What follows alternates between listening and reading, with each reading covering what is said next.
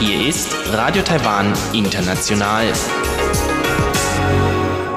Zum 30-minütigen deutschsprachigen Programm von Radio Taiwan International begrüßt sie Eva Trindl und folgendes haben wir heute am Freitag, dem 3. Januar 2020 im Programm. Zuerst die Nachrichten des Tages, danach folgt der Hörerbriefkasten. Die Präsidentin trifft hochrangige Verteidigungsbeamte.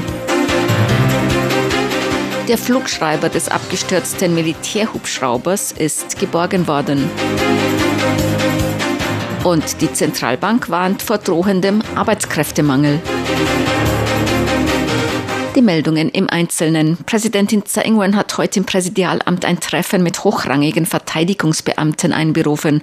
Daran nahmen unter anderem der Generalsekretär des Nationalen Sicherheitsrates, der Verteidigungsminister und der Vize-Generalstabschef teil. Gestern kamen beim Absturz eines Militärhubschraubers acht Menschen ums Leben, darunter Generalstabschef Shen Yiming. Fünf Personen überlebten den Absturz. Nach einer Schweigeminute zum Gedenken an die Opfer des Absturzes zu Beginn des Treffens bezeichnete die Präsidentin das Unglück als großen Verlust für das Land. Man trauere um die Todesopfer und werde den Überlebenden des Unglücks Beistand leisten und ihre medizinische Versorgung gewährleisten. Gemäß Tsai dürfe jedoch die Landesverteidigung nicht außer Acht gelassen werden. Ich möchte alle daran erinnern, dass man bei der Sicherheit des Landes nicht auch nur einen einzigen Tag nachlässig sein darf. Sie alle sind wichtige, hochrangige Militärkader. Man muss sicherstellen, dass die Aufgaben der Landesverteidigung wie gewöhnlich aufrechterhalten wird, damit das Militär stabil und die Bevölkerung beruhigt ist. Auch müsse die Sicherheit in der Taiwanstraße gewährleistet werden und eine umfassende Überprüfung der militärischen Ausrüstung vorgenommen werden, so Tsai. Sie würdigte Generalstabschef Chen Yiming als bei Kollegen und Untergebenen hoch angesehene militärische Führungspersönlichkeit. Die beste Möglichkeit, sein Andenken zu bewahren sei, sein militärisches Erbe weiterzuführen. Präsidentin Tsai Ing-wen hatte vorher den Todesopfern in der Trauerhalle die letzte Ehre erwiesen und deren Angehörigen ihr Mitgefühl ausgesprochen. Sie besuchte außerdem die Überlebenden des Unglücks im Krankenhaus. Der Flugschreiber des gestern abgestürzten UH-60M Black Hawk Militärhubschraubers ist heute Vormittag vom Hubschrauberwrack geborgen worden. Ein 49-köpfiges Untersuchungsteam mit Generalinspektor Huang Guoming an der Spitze hat sich heute zur Unfallstelle in einem bergigen Gebiet in Nord-Taiwan begeben. Gemäß Huang ist der Flugschreiber um 10.40 Uhr vormittags geborgen worden. Verteidigungssprecher Shi Shungwen sagte, dieses Material an die Nationale Kommission für Verkehrssicherheit weitergeben, damit sie beim Auslesen und bei der Feststellung der Unfallursache behilflich sind. Wir danken allen für die Anteilnahme und das Interesse. Wir benötigen jedoch ein wenig Zeit. Die Flugsicherheitsuntersuchungen laufen derzeit auf Hochtouren. Wir bitten deshalb von Spekulationen abzusehen. Das Verteidigungsministerium hat zur Aufklärung der Unfallursache Ursache eine Sondereinsatzgruppe gebildet. Gestern kamen beim Absturz des Black Hawk Militärhubschraubers acht Menschen ums Leben, darunter Generalstabschef Chen Yiming. Fünf Personen überlebten den Absturz. Taiwans Zentralbank hat in ihrem neuesten Bericht auf mögliche Auswirkungen der geringen Geburtenrate und alternden Gesellschaft hingewiesen.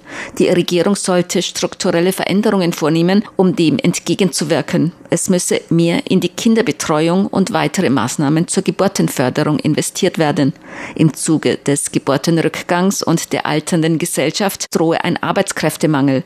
Gemäß Zahlen der Kommission für Landesentwicklung hat die Bevölkerung im erwerbsfähigen Alter zwischen 15 und 64 Jahren im Jahr 2015 einen Höchststand erreicht und sei seither stetig rückläufig.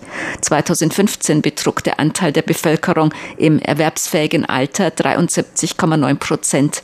Im Jahr 2065 wird der Anteil der Menschen im erwerbsfähigen Alter den Schätzungen der Kommission für Landesentwicklung zufolge auf 49,7 Prozent gesunken sein. Gemäß der Zentralbank hat die Regierung zwar schon entsprechende Maßnahmen ergriffen, darunter zur Anhebung der Geburtenrate, doch die Politik zur Verbesserung der Kinderbetreuung, Bildungsförderung und Förderung der Erwerbstätigkeit sollte ausgeweitet werden, um effektivere Wirkung zu erzielen. Das Amt für Geschlechtergleichstellung des Kabinetts hat heute seinen neuen Bericht über geschlechtsspezifische Ungleichheit 2020 veröffentlicht.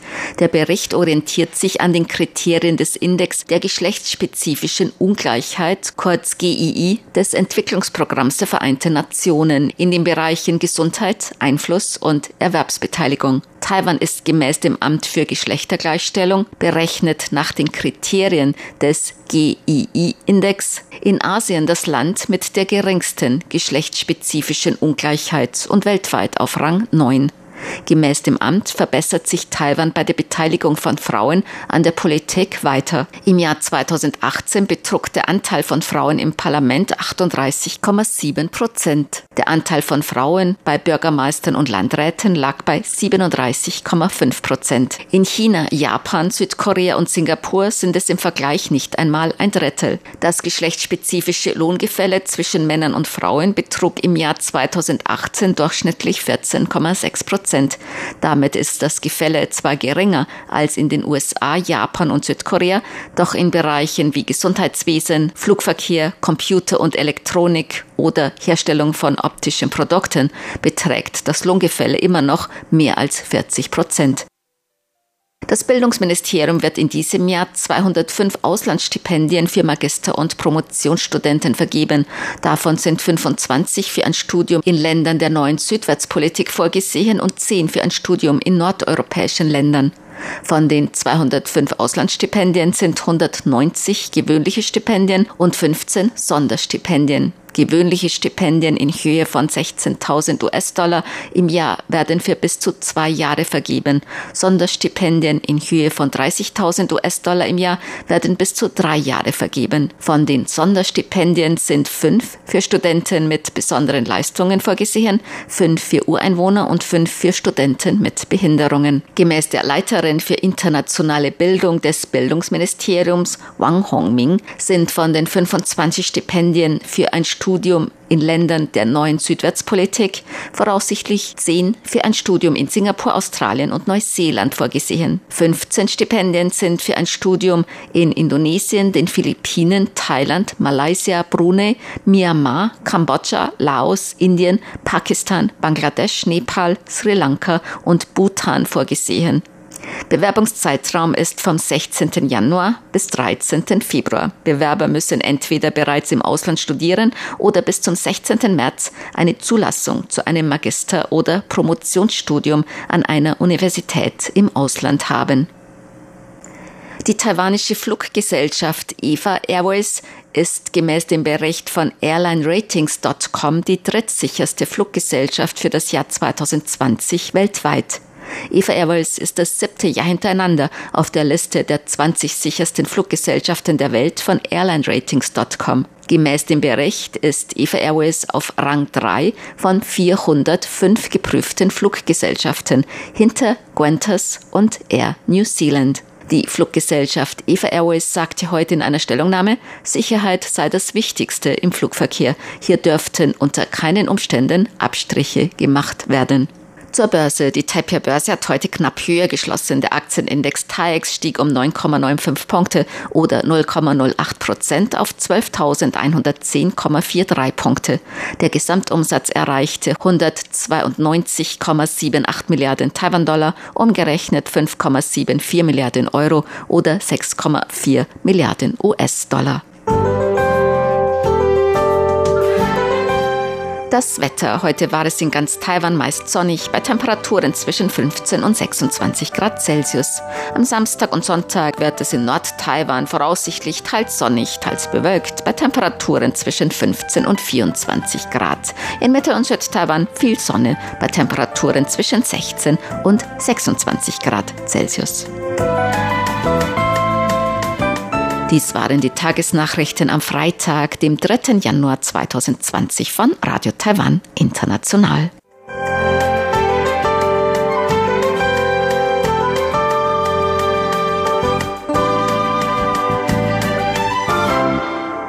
Nun folgt der Hörerbriefkasten.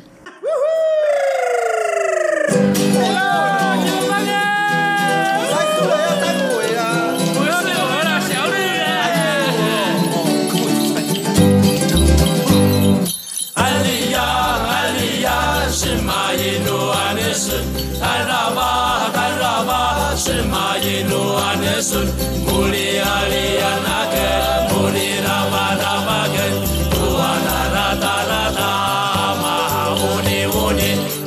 Herzlich willkommen, liebe Hörerinnen und Hörer, zum Hörerbriefkasten auf Radio Taiwan International heute am Freitag, dem 3. Januar 2020. Im Studio begrüßen Sie ganz herzlich Chobi Hui und Eva Trindl. Ja, nochmals alles Gute zum neuen Jahr. Heute haben wir der erste Briefkasten in diesem Jahr. Wir wünschen Ihnen alles Gute im neuen Jahr. Und wir haben auch noch Weihnachts- und Neujahrspost erhalten. Erich Kröpke hat uns geschrieben, eine Weihnachtskarte und zwei Kalender beigelegt. Herzlichen Dank. Ja, vielen, vielen Dank. Ja, noch hier eine Menge Weihnachtskarten. Peter Müller hat ein Empfangsbericht geschickt, auch noch eine Weihnachtskarte und er schreibt, wenn am 25. Januar 2020 das Jahr der Ratte anfängt, trifft es, glaube ich, auch mich im Jahr 2020. Ich bin im Dezember 1960 geboren. Ja, dann sind Sie noch im Jahr der Ratte geboren. Ja, noch mehr Weihnachtskarten aus Ungarn von Josef Ziklay, von Michael Willroth. Lutz Winkler hat uns einen Rückblick geschrieben, was alles geschehen ist im Jahr 2019. Herzlichen Dank und auch eine Karte von Bad Homburg. Bad Homburg, eine sehr schöne Stadt. Vielen Dank für den Brief und die Karte. Sandro Blatter hat uns geschrieben, ein Empfangsbericht. Er schreibt, hier melde ich mich zum letzten Mal in diesem Jahr. Ich habe mir aber vorgenommen, auch im nächsten Jahr regelmäßig zu schreiben. Mir ist bewusst, dass jeder Brief zählt bei einer Bewertung über die Menge des Feedbacks. Ja, das stimmt schon. Ja, herzlichen Dank. Und hier auch eine von ihm selbst gestaltete Karte 2020. Schneelandschaft. Schneelandschaft, ein See und Seevögel. Herzlichen Dank. Ulrich Wicke hat geschrieben einen Empfangsbericht und er schreibt, in vielen deutschen Städten gibt es sogenannte Büchertauschstellen. Das sind ausgediente Telefonzellen oder ähnliches, in die jeder Bücher stellen kann, die er nicht mehr benötigt. Umgekehrt kann man sich auch Bücher nehmen, die einen interessieren. Gibt es so etwas auch in Taiwan? Es gibt schon manche Stellen, zum Beispiel manche Kneipen oder Cafés haben so etwas. Da kann man was hinstellen, was mitnehmen. Dann, ich habe bei einer Volkshochschule ist so ein Bücherregal und also manche Stellen gibt es schon auch, wo man so Bücher austauschen kann. Ne? Und viele Stellen gibt es, da kann man einfach Bücher abgeben. Ja, genau. Und viele städtische Bibliotheken oder ländliche Bibliotheken, die veranstalten eigentlich auch sehr oft solche Aktionen. Man kann ja Bücher abgeben und welche nehmen. Oder es gibt natürlich auch einige Städte, die man einfach automatisch welche abgeben, nehmen und so. Was machst du mit den Büchern, die du gelesen hast, aber nicht mehr möchtest? Ich habe eigentlich noch im Regal stehen, aber manchmal vor allen Dingen die Kinderbücher, die meine Kinder nicht mehr lesen möchten, habe ich alles äh, weiter verschenkt. Hm. Oder wir bekommen auch hin und wieder welche geschenkt, weil deren Kinder diese Bücher nicht mehr lesen möchten. Also ich würde sagen, Kinderbücher oder Bilderbücher werden mehr ausgetauscht und die klassischen Romane oder Klassiken äh, haben wir eigentlich eher so zu Hause mhm. behalten. Sigmar Boberg hat geschrieben, das Thema E-Mobilität ist hier ja auch ein großes Thema. Ich finde, dass man in Taiwan einen besseren Weg geht. Während in Deutschland Tret-E-Roller zugelassen werden, sind in Taiwan richtige Fahrzeuge der Trend. Also in Taiwan halt vor allem also Motorroller, also E-Scooter. Da gibt es natürlich sehr, sehr viele, die auf der Straße rumfahren. In Deutschland gibt es ja eigentlich nicht so viele Scooter, aber das ist eigentlich in Taiwan sozusagen das Hauptverkehrsmittel. Eigentlich ja schon vor Autos im Prinzip. Ne? Ja, das stimmt schon. Und die E-Roller in Taiwan bekommen ja Zuschuss von der Regierung. Das motiviert E-Roller zu kaufen. Und natürlich in Deutschland, ich weiß, in vielen Städten gibt es sehr viele Tritt. E-Rolle und die stören vielleicht schon einige Fußgänger oder Autofahrer ja, es sorgt natürlich auch für Probleme. Burkhard Müller hat geschrieben, sein Bericht vom 23. November, Blickpunkt Reise durch Taiwan, außerordentlich interessant, sowohl die Diskussion über die Sexualerziehung, in Klammern, was bei uns ähnlich ist, als auch die Reise durch Taiwan. Ralf Urbanzig hat geschrieben, noch ein Empfangsbericht vom Mai 2019. Und er schreibt nach diesem Empfangsbericht vom Mai 2019 noch zu einem aktuellen Thema. Der neue Imagefilm von RTI, der auf der YouTube-Seite von RTI Deutsch veröffentlicht wurde, ist Ihnen wirklich gut gelungen. Sogar Bilder der deutschen Redaktion und vom Hörertreffen in Berlin sind dabei. Besonders spektakulär sind die Luftaufnahmen vom Sendegebäude und dem Fernsehturm. Überhaupt, es lohnt sich immer hin und wieder einen Blick auf die Kurzfilme im YouTube-Kanal von RTI Deutsch zu werfen, egal ob es um die spektakulären Szenen vom Ausbruch des Schlammvulkans in Pingdong geht, die Zusammenschnitte der schönsten Aktionen zum Nationalfeiertag, einen Zoobesuch in Shinzu oder einfach nur um zu viel Zucker im Reisbrei. Besonders gelungen finde ich die fünfteilige Serie Städten der Erinnerung. Ja, also wenn Sie auch Lust haben, dann gucken Sie mal auf unseren YouTube-Kanal. Den können Sie auch über unsere Webseite finden, www.rti.org.tv, dann auf Deutsch. Und dort rechts auf der Spalte, da können Sie auch die Links zu unserer Facebook-Seite und auch unsere Videos und den Link, wenn Sie auf diesen ja, roten Punkt oder Kreis auf dem ersten Video klicken, dann kommen Sie auch zu unserem YouTube-Kanal. Ja, an dieser Stelle möchte ich wirklich dann Werbungen für uns selber machen und zwar unsere Videofirma. Wir produzieren vom Montag bis Freitag jeden Tag ein Video und diese Video stellen wir dann auf der YouTube und dann auch auf Facebook und wir haben wirklich mit Mühe diese Video produziert und umfassen viele, viele verschiedene Themen und Bereiche und die eigentlich alle sehr interessant sind und weil wir so viel Mühe dafür gegeben haben, möchten natürlich gern diese Videos möglichst von vielen Leuten gesehen. Gucken Sie mal rein. Ralf Banzig hat noch einen Kommentar zum Empfangsbericht vom 2. November. Er schreibt, spannend fand ich den Blickpunkt mit dem Bericht über den Kindergarten Penanaman, der ganz in der Amis-Ureinwohnersprache unterrichtet. So kann die Minderheitensprache der Amis mit Sicherheit ein Stück besser lebendig gehalten werden. Dass nur vier Kinder in der Schule sind, ist ein wenig schade, aber zumindest ein Anfang.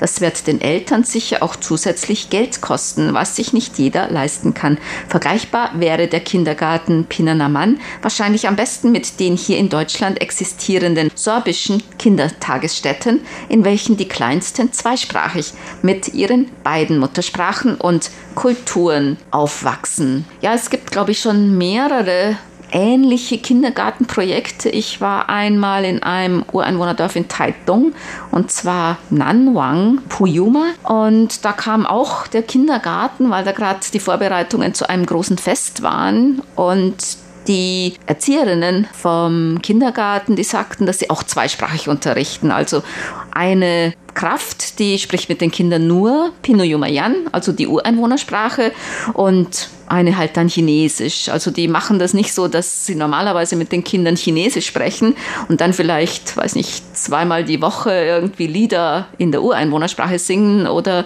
sondern die machen das auch so zweisprachig.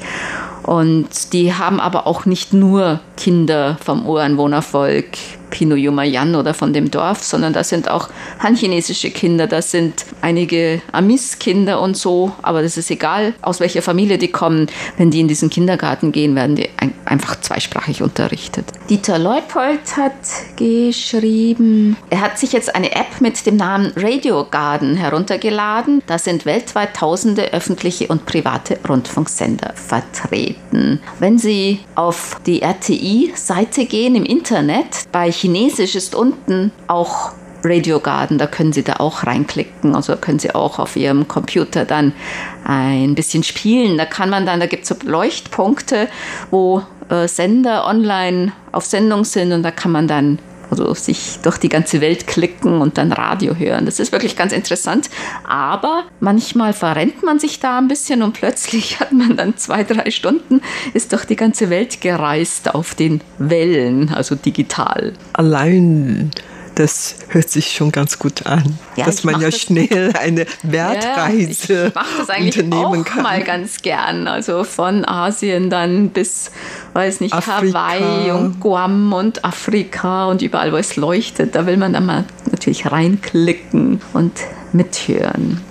Und Dieter Leupold schreibt noch, wann denn RTI im Internet-Livestream sendet. Sie können, wenn Sie auf unsere Website gehen und dann auf Briefkasten, also auf eine von den Sendungen Briefkasten klicken, da ist ja immer so eine ja, Vorschau und da sind auch die Zeiten für den Livestream und ist auch der Link, da kann man dann auch direkt reinklicken. Klaus Irgang hat geschrieben, er hat eine Frage. Und zwar gibt es, was das Fernsehen in Taiwan betrifft, die Funktion Video oder Teletext, beziehungsweise gab es diese Funktion schon mal. Also es gab ja wirklich diesen Videotext, wo man auch dann Nachrichten in Deutschland, glaube ich, gab es, ich weiß nicht, ob es das immer noch gibt, wo man dann auch Nachrichten lesen kann und so. Das gab es in Taiwan, glaube ich, nicht, oder? Nein, ich hatte mal in Deutschland gelebt und hatte tatsächlich solche Video- und Teletext gelesen im Fernsehen, aber in Taiwan habe ich noch nie sowas gesehen. Michael Lindner hat uns geschrieben, Ratskeller München. Die Speisekarte auf Chinesisch. Nicht schlecht. Die haben sogar eine chinesische Speisekarte. Wahrscheinlich für chinesische Touristen. Mhm. Herzliche Urlaubsgrüße aus der schönen bayerischen Hauptstadt München. Ja. Das ist wirklich eine schöne Karte. Marienplatz. Ich glaube, das sieht mir fast aus, als ob das eine Aufnahme vom alten Peter aus ist. Und hier ein Foto. Tallinn, Estland, 9. September von Ute und Michael Lindner. Herzlichen Dank. Robert Dübler hat uns geschrieben. Er hat uns gehört am 29. September und er bezieht sich auch auf das Gespräch im Studio rund um Fleisch und Halal-Nahrungsmittel. Und Robert Dübel schreibt, dass sich mittlerweile auch in Deutschland Fastfood-Ketten wie Pommesfreunde darauf eingestellt haben und Produkte anbieten, die Halal-Kriterien entsprechen. Er hat uns einen handgeschriebenen Empfangsbericht beigelegt in Ermangelung eines funktionstüchtigen Druckers. Ja, äh, Sie haben Mühe gegeben. Ja, sehr. Dankeschön. Danke. Und er hat uns auch einen Artikel über den Brückeneinsturz beigelegt. Das war in Nanfangau im Landkreis Ilan, ja. Heinrich Oesterbrock hat geschrieben, nach einer Totalrenovierung des Wohnzimmers, die ihn doch etwas in Anspruch genommen hat, mit alles einpacken, Möbel auf Balkon, eine Woche Handwerkermöbel wieder rein, alles wieder auspacken. Ja, also ein kleiner Umzug oder Umstellung, das mm. ist mhm. natürlich sehr, sehr Mafan, sagen wir in Taiwan, sehr umständlich. Und jetzt kommt er endlich dazu, den Hörbericht für Oktober zu schreiben und zu schicken. Herzlichen Dank. Ich hoffe, dass das Wohnzimmer jetzt in neuem Glanz erstrahlt. Horst und Monika Kuhn haben geschrieben. Die Antwort, wie in den wenigen kalten Wintertagen geheizt wird, war sehr interessant. Wir hätten aber zu dem Thema noch gerne gewusst, inwieweit sich das auf die Stromkosten auswirkt. Also ich würde sagen, heizen geht eigentlich noch, vor allem weil es meistens immer nur ein paar Tage sind. Also bei mir im Winter, das hält sich noch in Grenzen, aber bei den meisten im Sommer die Klimaanlagen, Stromkosten, also die Stromkosten für die Klimaanlagen, die schlagen schon eigentlich mehr ins Gewicht, oder? Ja, das stimmt. Das nimmt mehr in Anspruch. Auf der anderen Seite, weil die Strompreise in Taiwan im Durchschnitt sehr niedrig sind im Vergleich zu anderen Ländern und daher, das macht eigentlich nicht wirklich sehr viel aus, aber immerhin, das ist deutlich, dass man in der Sommerzeit mehr Geld für Strom ausgeben sollte als in der Winterzeit. Und Reinhard Schumann hat geschrieben, hat uns Empfangsberichte geschickt und meint, hier in Schweden ist der Winter eingezogen. Letzte Nacht war es minus 12 Grad. Das ist eine Mail vom 2. Dezember. Geheizt wird in meinem Haus mit Luft-Luft-Wärmepumpe, auch als Klimaanlage in den Übergangszeiten. Luft-Wasser-Wärmepumpe mit normalen Heizkörpern kommt im Winter zur Anwendung. Beides japanische zuverlässige Technik. Für besonders niedrige Temperaturen habe ich im Keller und im Wohnzimmer norwegische Öfen, welche mit Holz beheizt werden. Im Wohnzimmer mit Sichtfenster aus Glas. Einfach gemütlich. Bei Stromausfall kann so das Haus beheizt werden. Mhm, gar nicht schlecht. Mhm. Na gut, dass es hier in Taipei wahrscheinlich keine Minusgrade gibt. Nein, nein. Schon wenn die Temperatur auf unter 10 Grad Celsius sinkt, dann jammern eigentlich die meisten Leute ja, hier in Taiwan. Es ist ja auch total kalt. Wenn es ja. dann auch noch regnet und feucht ist und windig ist und wirklich kalt ist, überall zieht und es keine Heizung gibt, dann kann man wirklich jammern. Ich finde, dann hat man sich das verdient. Darf man, ja.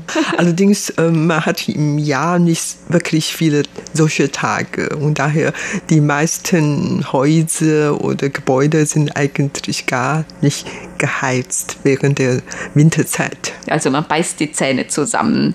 Für ein paar Tage. Und stöpselt dann seinen Heizlüfter oder seinen Radiator in die Steckdose und versucht so über die paar Tage Kälte zu kommen. Franz Schanzer hat uns einen Brief mit vielen Empfangsberichten geschickt. Der Empfang ist sehr gut, die Programme gefallen mir wie immer sehr gut, vor allem die Hörerbriefkastensendung ist Pflicht, sie zu hören.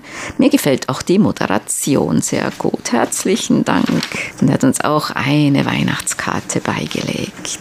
Danke für die schöne Karte. Hier hat Lauber hat auch geschrieben, Empfangsbericht und eine Weihnachtskarte. Ich hoffe, dass Sie 2020 auch wieder so gute und tolle Sendungen machen. Bleiben Sie uns auch noch lange auf Kurzwelle erhalten. Ja, wir bemühen uns.